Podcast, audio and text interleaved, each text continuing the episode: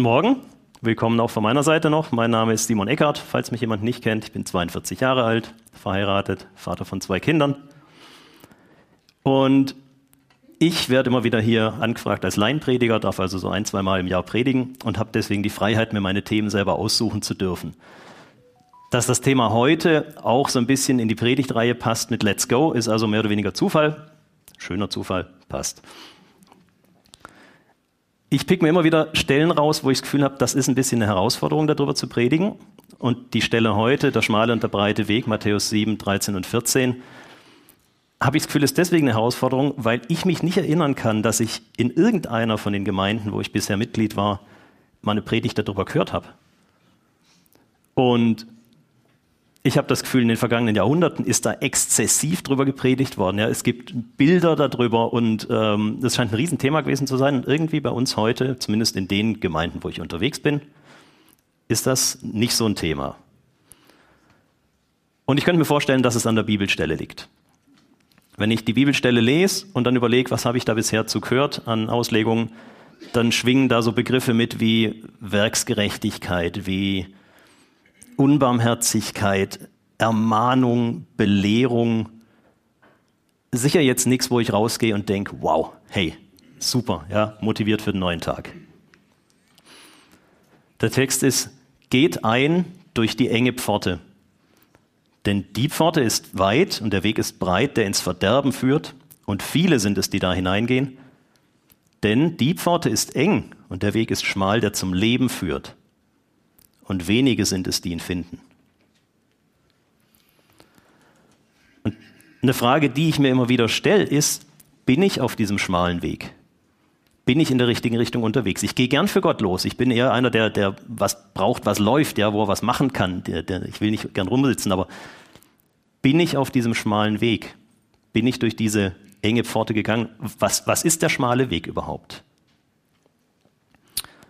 Und wenn ich mir anschaue, wie das Christen in den vergangenen Jahrhunderten verstanden haben, dann destilliert sich da für mich eigentlich vor allem so eine Deutung raus. Und zwar, die Menschen stehen vor einer einmaligen Wahl. Man sieht es jetzt in dem Bild hier vielleicht so ein bisschen. Man sieht, da gibt es so einen Vorplatz. Keine Ahnung, warum die da Kreuze verteilen. Ich meine, es gibt die Stelle mit, äh, nehme sein Kreuz auf sich, aber ich sehe keinen, der auf dem Weg dann geht, der tatsächlich ein Kreuz dabei hat. Keine Ahnung, was die sollen. Ähm, aber auf jeden Fall, man hat links die enge Pforte, da gehen wenige rein. Danach gibt es einen steilen, gewundenen, schwierigen Weg. Okay, da sieht er nicht so schwierig aus. Ähm, aber er ist steil. Es ist ein Weg, der hat eine Richtung, der hat keine Abzweigungen. Ich muss auf diesem Weg bleiben. Ein Fehltritt, man sieht es so nett da vom Künstler dargestellt, ganz links am Rand, ein Fehltritt und man fällt runter in die Hölle. Oder ich habe die Alternative, ich gehe durch die breite Tür, dann ist sowieso alles zu spät. Ähm, ist auf dem Bild jetzt nicht so gut zu erkennen. Also, dass da hinten was hell ist, das ist das Höllenfeuer und das, was da oben hell ist, das ist die Erlösung. Sieht vielleicht ein bisschen arg ähnlich aus. Ähm, muss man wissen. Genau. Aber eben, der Weg, der schmale Weg, der wird auch nicht so dargestellt, dass der jetzt gut findbar ist, der ist, der ist kurvig, ich muss die ganze Zeit auf den Weg schauen. Klassisch, die Auslegung ist dann der Schritt durch die enge Pforte, das ist meine einmalige Entscheidung für Jesus, meine Bekehrung, das mache ich. Danach bin ich auf diesem schmalen Weg unterwegs und wehe, ich mache dann mal einen Fehltritt, dann falle ich runter. Ich weiß nicht, was für Auslegungen ihr von der Stelle gehört habt, das ist einfach das, was ich so im Kopf habe. Und ich habe das Gefühl, das motiviert vor allem durch Angst. Das ist nichts, was mich dazu bringt zu sagen, jawohl, jetzt weiß ich, wie ich es machen will. Und um jetzt keine Missverständnisse aufkommen zu lassen, diese Auslegung ist nicht weit hergeholt. Es gibt Bibelstellen, die die stützen. Ich lese mal zwei vor, zum Beispiel Philippa 2, Vers 12. Darum, meine Geliebten, wie ihr alle Zeit gehorsam gewesen seid, nicht allein in meiner Gegenwart, sondern jetzt noch viel mehr in meiner Abwesenheit, verwirklicht eure Rettung mit Furcht und Zittern. Oder Jakobus 1, Vers 4, das standhafte Ausharren, also was, was ich selber tue, aber soll ein vollkommenes Werk haben, damit ihr vollkommen und vollständig seid und es euch an nichts mangelt. Es gibt Bibelstellen, die in diese Richtung deuten, dass wir eine sehr, sehr geringe Fehlertoleranz in unserem Leben auch als Christen haben. Ich glaube trotzdem nicht, dass diese Auslegung stimmt, einfach mal um das vorwegzunehmen. Ich habe das Gefühl, irgendwie, sie fühlt sich zu menschlich an, man springt zu schnell da drauf, es ist zu einfach. Und sie passt nicht damit zusammen, wie Jesus sonst mit seinen Jüngern unterwegs ist. Und wenn wir jetzt uns anschauen wollen, wie man die Stelle vielleicht noch anders verstehen kann, denke ich, ist es hilfreich zu wissen, diese Stelle steht in der Bergpredigt. Wer die Bergpredigt kennt, das ist nicht einfach nur so ein kurz hingeschluderter äh, Kurzsermon gewesen, den Jesus da mal kurz gehalten hat. Das sind drei lange Kapitel in der Bibel. Und diese drei langen Kapitel, die gehören alle zusammen. Und diese drei Kapitel, die wurden vor Juden gehalten. Das ist was ja, man nennt das vorösterlich. Das ist also eine Situation, wo niemand wissen konnte, dass es Kreuzigung und Auferstehung von Jesus geben wird. Und in dieser Zeit sehen wir, dass Jesus zum Volk Israel gesandt ist, und zwar ziemlich ausschließlich, und dass er sie zur Umkehr aufrufen sollte. Und die Bergpredigt enthält einige Zuspitzungen von alttestamentlichen Aussagen, die das Ganze nochmal deutlich schärfer formuliert, deutlich steiler. Lesen wir ein paar davon vor. Zum Beispiel, ihr sollt nicht, gemeinen, nicht meinen, dass ich gekommen sei, um das Gesetz oder die Propheten aufzulösen. Oder wer nun eines von diesen kleinsten Geboten auflöst und die Leute so lehrt, der wird der Kleinste genannt werden im Himmel. Wenn eure Gerechtigkeit die der Schriftgelehrten und Pharisäer nicht weit übertrifft, so werdet ihr gar nicht in das Reich der Himmel eingehen. Ihr habt gehört, dass zu den Alten gesagt ist, du sollst nicht töten. Wer aber tötet, der wird dem Gericht verfallen sein. Ich aber sage euch, jeder, der seinem Bruder ohne Ursache zürnt, wird dem Gericht verfallen sein. Wer zu seinem Bruder sagt, nichts nutzt, der wird dem Hohen Rat verfallen sein. Wer aber sagt, du Narr, der wird dem höllischen Feuer verfallen sein. Oder auch die bekannte Stelle, wer eine Frau ansieht, um sie zu begehren, der hat in seinem Herzen schon Ehebruch mit ihr begangen. Es braucht gar nicht mehr den eigentlichen Schritt. Und so weiter. Wer die Bergpredigt kennt, da kommt noch eine ganze Reihe von, von anderen Aussagen, alles in die Richtung. Ich würde nicht sagen, dass Jesus hier maßlos übertreibt, quasi als Stilmittel, sondern ich glaube, er formuliert hier einfach das, was Gott an Ansprüchen hat und nicht, weil er diese Ansprüche haben will, sondern einfach, weil er der ist, der er ist. Der allmächtige, reine, heilige Schöpfer. Und diese Ansprüche kann niemand erfüllen. Ich habe dieses Bild mal rausgesucht, ich weiß, es ist so ein bisschen kitschig, ähm, aber es gibt eigentlich sehr gut eine Darstellung da vom schmalen Weg wie sich bei mir anfühlt, wenn ich die Bergpredigt lese. Ja, extrem steiler Weg, extrem gefährlicher Weg, Absturz, ist man sofort tot. Das kann niemand erfüllen. Und ich denke, wenn Jesus gerade jetzt vom schmalen und vom breiten Weg spricht und von der engen, von der weiten Pforte, dann hatte er und dann hatten seine Zuhörer auch quasi zur Veranschaulichung Bilder aus dem Alltag im Kopf die ihnen geholfen haben zu verstehen, was damit gemeint ist und ich denke auch uns helfen können. Und zwar gab es damals in Israel tatsächlich, sage ich mal, zwei Klassen von Straßen, könnte man sagen. Und das eine waren die breiten Straßen, das waren die großen internationalen Handelsstraßen. Es gab eine, die ging am Meer entlang, Via Maris, die ging durchs Gebiet von Phöniziern. Das war also auch eine Straße, die wurde von, von Heiden, von Ungläubigen benutzt. Die andere Straße war auf der anderen Seite vom Jordan im Osten, die Weihrauchstraße. Das sind zwei sehr große, sehr gut ausgebaute, extrem viel begangene Straßen, die so ein bisschen um Israel rumführen, könnte man sagen. Und diese Straßen, die wurden benutzt, um Handel zu treiben, um eben zwischen den verschiedenen heidnischen Nationen hin und her zu reisen.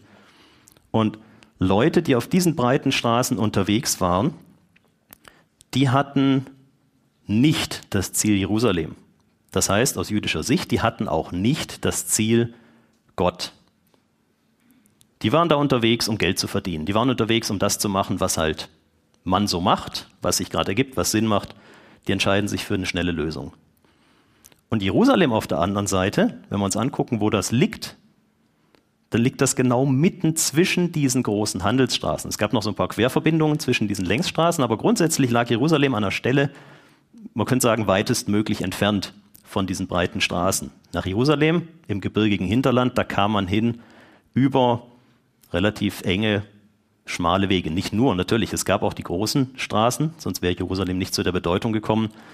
Aber die Leute in Jerusalem haben gewusst, was es heißt, auf einem engen, schmalen, steilen Bergweg unterwegs zu sein. Und auf diesem schmalen Weg gehen die Leute, die Jerusalem als Ziel haben. Das heißt, die gehen als Gottsucher, die wollen zum Tempel, die wollen vielleicht ihre Beziehung zu Gott wieder klären, indem sie dort opfern. Das war damals die Möglichkeit, die die Juden halt hatten. Die schlagen diesen Weg bewusst ein. Die treffen diese Entscheidung. Und auch das enge und breite Tor, wenn wir es jetzt mal entkoppeln von den Wegen, wenn wir jetzt nicht sagen, das enge Tor steht am Eingang vom engen Weg und das breite Tor am Eingang vom breiten Weg, sondern wir einfach sagen, das ist ein Parallelismus, Stilmittel, das damals häufig benutzt wurde. Das sind zwei Bilder, die das Gleiche beschreiben sollen. Dann können wir auch da eine, einen Zusammenhang finden. Das breite Tor, das war wieder Thema Handel, das, das war der Ort, wo Märkte stattgefunden haben. Wo man also hingegangen ist, um Geld zu verdienen, Geld auszugeben, ähm, es hat sich natürlich ergeben, dass man an diese Plätze gegangen ist. Man musste nicht groß Entscheidungen treffen. Umgekehrt das schmale Tor, da hat man aus der Stadt raus nicht gut hingefunden. Da hat man von draußen auch erstmal gucken müssen. Auch ein schmales Tor hat man nur angesteuert, wenn man wirklich wollte, wenn man bewusst irgendein Ziel dahinter hatte. Ist sicher nicht die einzige Auslesung, aber mir scheint es relativ schlüssig. Soweit passt das auch noch ziemlich gut mit der Zusammenfassung, die ich vorhin gegeben habe vom Verständnis von dieser Stelle, von dieser ernsten, bedrohlichen, ermahnenden Situation. Aber bei den Gleichnissen von Jesus ist es oft so, dass die an einer bestimmten Stelle dann im Bild ihre Gültigkeit verlieren. Und diese Gültigkeit verliert das Gleichnis hier, wenn die Beziehung zu Jesus ins Spiel kommt. Oder die Beziehung zu Gott. Die, die Menschen damals, die hatten Jesus nicht als Messias im, im Kopf. Und wenn ich das anschaue, wie die Bibel sonst über Menschen spricht, die fehlbar sind, dann ist das die Stelle, wo der große Unterschied liegt, verglichen mit dem, was wir hier lesen. Dass nämlich ein Mensch einen Fehler begeht und dann sucht er die Nähe zu Gott und bereut und kommt zu Gott zurück und kraxelt quasi wieder aus diesem Abgrund hoch, könnte man sagen. Was Jesus hier in der Bergpredigt beschreibt, das ist die Sichtweise der Pharisäer. Das heißt, da fehlt, dass Jesus sich erbarmen kann, dass Gott sich erbarmen kann. Es fehlt diese komplette Beziehungsebene zwischen Gott und Mensch. Und bei den Pharisäern fehlt das auch. Die haben ganz, ganz viele Regeln aufgestellt, die muss man einhalten. Wenn man diese Regeln nicht einhält, dann hat Gott quasi keine Möglichkeit, den Messias zu schicken. Gott wartet darauf, dass diese Regeln eingehalten werden. Und alles liegt quasi beim Menschen. Der Mensch muss das erledigen. Gott steht einfach nur da und kommt als Aufpasser vor. Und das ist eine Haltung, die Jesus immer wieder scharf kritisiert. Die Pharisäer, das waren eigentlich die, denen Gott noch wirklich wichtig war. Es gab andere Gruppierungen damals in Israel, denen war Gott ziemlich egal oder die waren, wir würden heute sagen, liberal unterwegs. Die Pharisäer, das waren eigentlich die, sag mal, die Hardcore-Gläubigen. Denen war Gott wichtig. Aber die Art, wie sie es ausleben, die stört Jesus, weil sie die Menschen eben nicht befreit, sondern sie einengt. Und was Jesus in der ganzen Bergpredigt macht, ist, er erzählt eine ganze Reihe von Gleichnissen, er bringt eine ganze Reihe von Aussagen, die ihnen und den Zuhörern klar machen sollen, mit diesem Anspruch, mit diesem nur Regeln erfüllen und nicht eine Beziehung zu Gott haben, geht es in die falsche Richtung. Das kann kein Mensch erfüllen. Natürlich sind das Gottes Ansprüche. Diese Ansprüche von Gott, die können wir nicht wegdiskutieren. Aber so funktioniert Glaube nicht.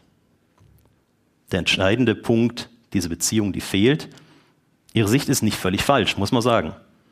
Aber für sie ist der schmale Weg das, was sich aus der absolut peniblen Einhaltung aller Gebote ergibt. Nur das führt zum Leben. Und das ist ja das, was Jesus in der ganzen Bergpredigt formuliert, dieser himmelhohe Anspruch, wenn eure Gerechtigkeit nicht die der Schriftgelehrten und Pharisäer weit übertrifft, wenn ihr noch viel mehr macht, die haben noch nicht mal alles begriffen, ja, es gibt noch viel mehr, was ihr erfüllen müsst. All das müsst ihr erfüllen, sonst werdet ihr gar nicht ins Reich der Himmel eingehen. Gut, das heißt, so gesehen ist das Gleichnis mit dem breiten schmalen Weg und mit der engen breiten Pforte im Grunde genommen was, was den Juden damals und uns heute sagt, ohne Ostern geht's nicht. Das führt auf Ostern hin. Ohne Kreuzigung, ohne Auferstehung, ohne Sündenvergebung ist Beziehung zu Gott einfach nicht möglich. Punkt aus Ende. Und für uns ist jetzt eigentlich wichtig zu wissen, hat das noch danach Relevanz? Ist das für uns jetzt immer noch wichtig oder können wir einfach sagen, ja, meine Güte, das steht halt noch in der Bibel, weil es lesen ja auch Nicht-Christen die Bibel. Ja, die müssen ja dann mal so richtig, damit sie merken, wie es aussieht. Genau, damit sie so ein bisschen Motivation haben, Gott zu suchen, sage ich mal. Könnte man so sehen. Ich denke, es ist zum Teil so. Also zum Teil ist dieses Gleichnis für uns noch wichtig, auch für uns als Christen. Es ist definitiv wichtig, denke ich, für Leute, die Gott nicht kennen. Aber wir können es auch ganz sicher nicht eins zu eins auf heute übertragen. Wenn ich mir diese künstlerischen Darstellungen angucke, gibt mehrere Bilder, die, die in eine ähnliche Richtung gehen, dann beschreibt das eigentlich immer die Situation, wie die Juden es damals verstanden haben müssen. Und ich finde das spannend, dass, dass Christen zig hundert Jahre nach Jesus immer noch das Gefühl haben, das ist genau die gleiche Aussage. Das müssen die Juden gedacht haben, wenn sie Jesus zugehört haben. Und für uns ist es deswegen nicht wertlos, weil es uns aufzeigt, was Gottes Ansprüche an uns immer noch sind. Es gibt den Rahmen vor für unseren restlichen Glauben. Letztlich, die, viele von den Fragen, die Jesus in der Bergpredigt behandelt, die sind zeitlos. Die Frage danach, wie sich Gott das Miteinander mit uns vorstellt, ist zeitlos. Die Frage, wie wir rausfinden können, was Gott will, ist zeitlos. Die ist nicht gebunden an vor oder nach Ostern. Die Frage, wie kann ich Gott hören? Wie kann ich ihn verstehen? Was mache ich, wenn ich ihn missverstehe? Was mache ich, wenn ich einen Fehler mache? Diese Fragen sind zeitlos. Und auch die Erkenntnis, dass das, was Gott möchte, immer wieder nicht das ist, was einfach ist oder was angenehm ist.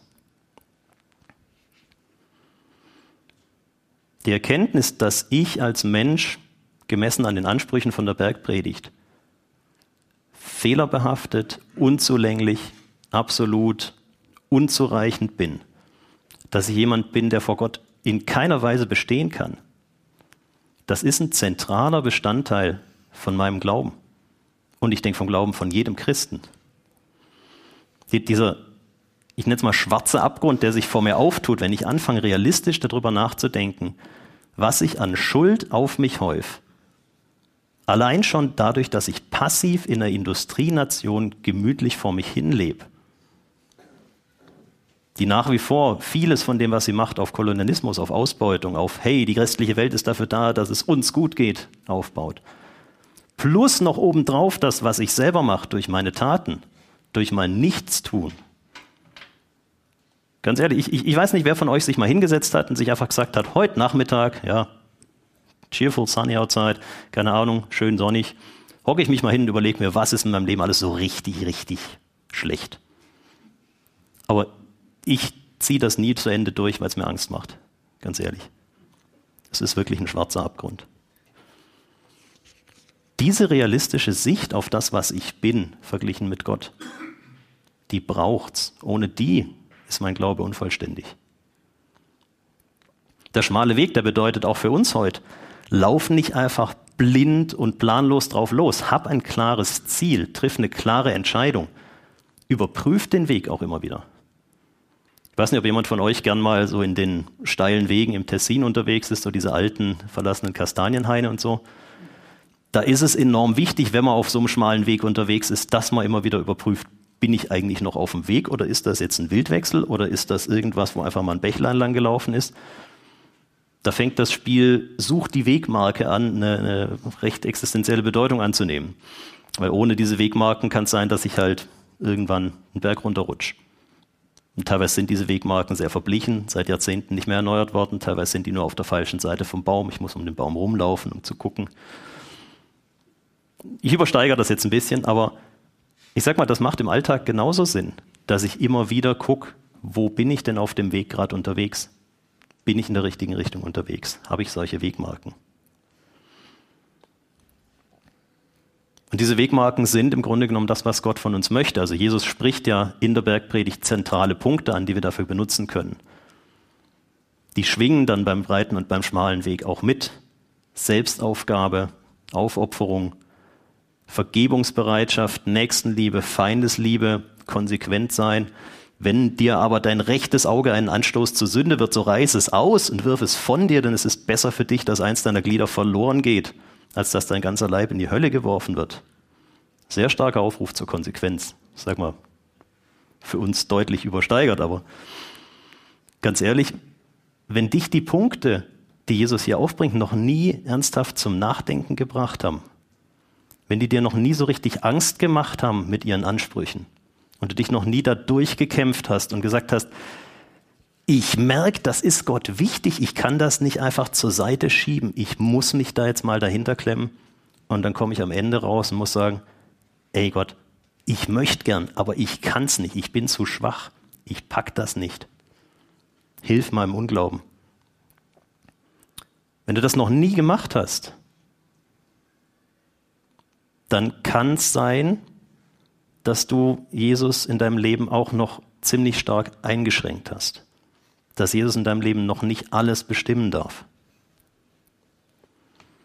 Es ist möglich, dass du was von Jesus zurückhältst, dass du ihm Grenzen setzt, dass der Ernst, der zum Glauben dazugehört, dir vielleicht noch nicht voll bewusst ist. Jesus hat unglaublich viel Liebe für uns, er hat unglaublich viel Geduld und Erbarmen für uns, aber er hat null Verständnis für Gedanken wie, das muss doch nicht so extrem sein, braucht es das denn wirklich? Verständnis hat Jesus keins dafür. Wir sollten hier wirklich ehrlich zu uns sein. Wer die Hand an den Pflug legt und zurückblickt, der ist nicht tauglich für das Reich Gottes, sagt er. Sein Anspruch ist absolut. Der Punkt ist aber auch, überall da, wo wir Jesus aussperren, wo wir ihn einengen, verlieren wir die Möglichkeit, seine Liebe zu erleben. Der Fokus vorher war total auf das Gehorchen und auf das Negative. Nein, wir verlieren die Möglichkeit, seine Liebe zu erleben, wenn wir uns da nicht drauf einlassen seine Versorgung zu erleben, dass wir sagen, hey, das bisschen Geld, was ich habe, das stelle ich dir trotzdem zur Verfügung. Ich sehe, da ist meinetwegen ein Bettler, der braucht das dummerweise jetzt alles. Ich gebe dem das. Jesus, du hast gesagt, wir sollen den Armen geben. Ich mache das. Mich ganz in seine Hand zu begeben und dann zu erleben, dass er mich nicht nur versorgt, sondern dass er mich beschenkt, dass er über das Nötige hinaus mir trotzdem Sachen zurückgibt. Das ist was, was ich oft im Studium erlebt habe.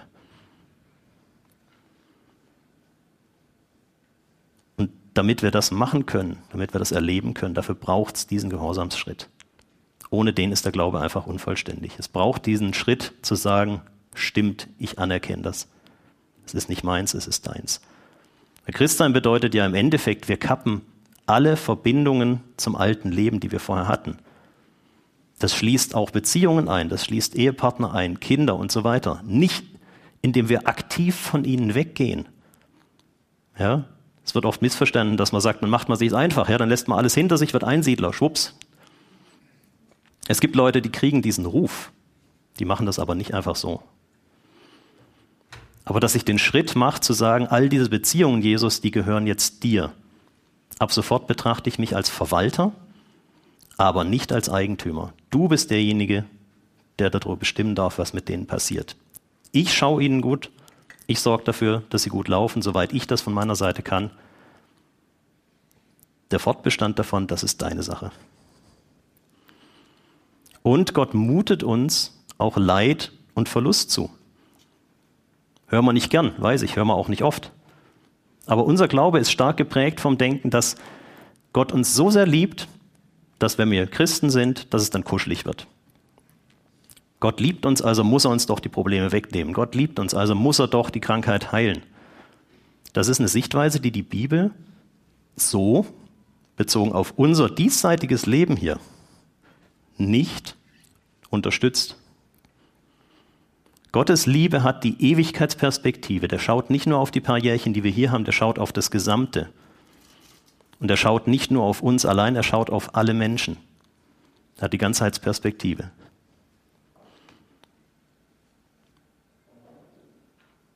Es ist für uns schwierig zu verstehen oder zu akzeptieren, aber selbst der Tod von einem Menschen hat aus Ewigkeitssicht betrachtet ziemlich wenig Relevanz. Mal ganz ehrlich, wie sähe eine Gemeinde aus, die glaubt, dass Leid und Schmerz nicht mehr zum christlichen Leben dazugehören?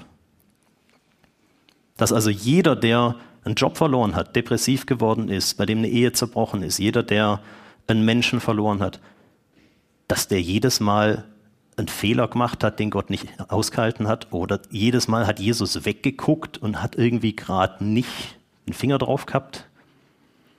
Das ist doch Quatsch. Wir alle wissen, dass das Leben nicht perfekt ist, auch als Christ. Es gibt Gemeinden, die haben diesen Anspruch, wo dann Aussagen kommen wie, ja, wenn du nicht geheilt wirst, dann hat dein Glaube nicht gereicht. Wenn ich in die Bibel schaue, wie viele Leute dort Leid erleben, ohne dass Gott es ihnen wegnimmt, muss ich sagen, dann haben die alle ein Problem mit ihrem Glauben. Also, wir haben auch alle ein Problem mit ihrem Glauben. Keiner von uns hat einen perfekten Glauben. Gehört auch dazu. Aber eben wieder zurück zum schmalen Weg. All diese Aspekte von unbedingter Selbstaufgabe, von unbedingter Bereitschaft, Verlust und, und Leid auch zu akzeptieren, die schwingen mit wenn Jesus davon spricht, dass nur wenige den schmalen Weg finden. Ich sage es jetzt mal, ich hoffe und glaube, dass ich auf diesem schmalen Weg unterwegs bin. Ich glaube, das geht ganz vielen hier so, hoffentlich allen. Aber wenn ich eben diese Wegmarken suche, diese Indizien, ob ich wirklich so unterwegs bin, dann ist der Zweifel immer da. Lebe ich meinen Glauben konsequent genug? Bin ich aus Versehen irgendwie auf dem breiten Weg gelandet? ohne es zu merken. Und ich merke es nicht, weil so viele andere um mich herum auch da sind. Und keiner vom schmalen Weg rüberrufen kann und sagen kann, hey, bist in der falschen Richtung unterwegs. Wenn ich so lebe, dass ich nicht zum Leben komme, dann möchte ich das doch ändern. Aber wie?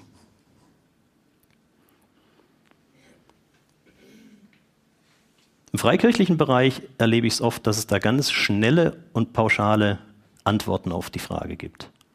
Ich habe mal ein paar rausgesucht, zum Beispiel sucht das Leid. Gerade wenn man sich verfolgte Kirche anguckt und sieht, hey, wenn die Leid erleben, dann erleben die auch Jesus. Offenbar müssen die gut mit Jesus unterwegs sein. Such das Leid. Mach das, was dir weh tut.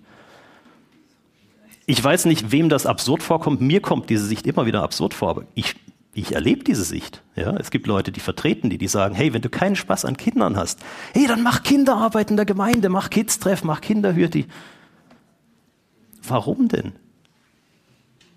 Welche Freude an Jesus strahlt ein Mensch in der Kinderhürde aus, der keinen Spaß an Kindern hat? Eine andere Antwort ist, fokussiere dich ganz auf die Errettung durch Jesus. Nimm das voll ins Zentrum. Vielleicht stellen sich bei einigen schon die Nackenhaare auf, aber wenn ich das mache, dann komme ich auf Gedanken wie, Jesus hat mich ja zur Freiheit befreit. Ich bin nicht nur gerechtfertigt, ich bin schon gerecht, ich darf alles. Ich muss eigentlich überhaupt nicht mehr auf den Weg schauen. Ich muss überhaupt nicht mehr nachdenken. Ich kann jetzt blind, vertrauend drauf loslaufen. Ich weiß, ich bleibe auf diesem schmalen Weg. Ich sehe nicht, dass die Bibel diese Sicht unterstützt. Paulus ist dann eine ganz klare Gegenstimme. Vielleicht ist es wichtig, wenn das eine nicht richtig ist, das andere nicht richtig ist, dass man die Balance wahren, dass man so ein bisschen 50-50 irgendwo in der Mitte bleiben, schauen, dass das alles noch gut zusammenpasst. Christsein ist okay, aber ich sag mal, auch das Umfeld muss ja mit einbezogen werden. Nee, muss es nicht. Wir sehen in der Bibel nirgends eine Stelle, die sagt, dass der christliche Glaube ins Umfeld passen muss. Eher im Gegenteil. Ein Christ, der keine Ecken und Kanten hat, der keinen Anstoß erregt, der einfach angenehm und kuschelig ist, das ist eine, eine Person, die erleben wir in der Bibel einfach nicht, die gibt es dort nicht. Kommt es dann vielleicht eher auf die Gemeinde an, in die ich gehe? Also muss ich mir einfach die richtige Gemeinde suchen. Es gibt Leute, die machen so Gemeindehopping. Die kommen in die eine Gemeinde, merken, da stimmt die Lehre nicht. Dann gehen sie in die nächste Gemeinde, da stimmt die Lehre auch nicht. Muss ich einfach so lange warten, bis ich die richtige Gemeinde gefunden habe, die, wo es die wahre Lehre gibt. Und dann kann ich mich darüber definieren, was ich alles nicht bin, weil ich bin ja jetzt in der Gemeinde, die nicht so liberal ist wie, sagen wir mal, die Reformierten, beliebtes Ziel dafür, nicht so liturgisch wie die katholische Kirche, nicht so geistfixiert wie die Pfingstler und so weiter. Ich, ich bin in einer Gemeinde, die alles richtig macht, weil sie alles nicht so macht wie die Gemeinden außenrum. Auch das ist was, was ich für völlig falsch halte. Das ist eine total passive Haltung. Ich gehe in eine Gemeinde rein und ich bin der Empfänger und alle anderen müssen bitte leisten, müssen bitte liefern und ich entscheide nachher, ob es gut ist oder nicht. Und wenn es nicht gut ist, gehe ich. Wie soll denn eine schlechte Gemeinde auf diese Art und Weise zu einer guten Gemeinde werden, wenn die Leute immer gehen, die Schwierigkeiten sehen?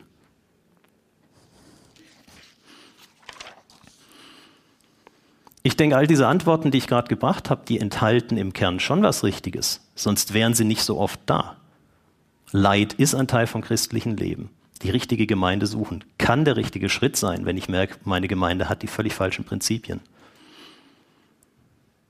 Aber sie zeigen alle im Grundsatz in die falsche Richtung.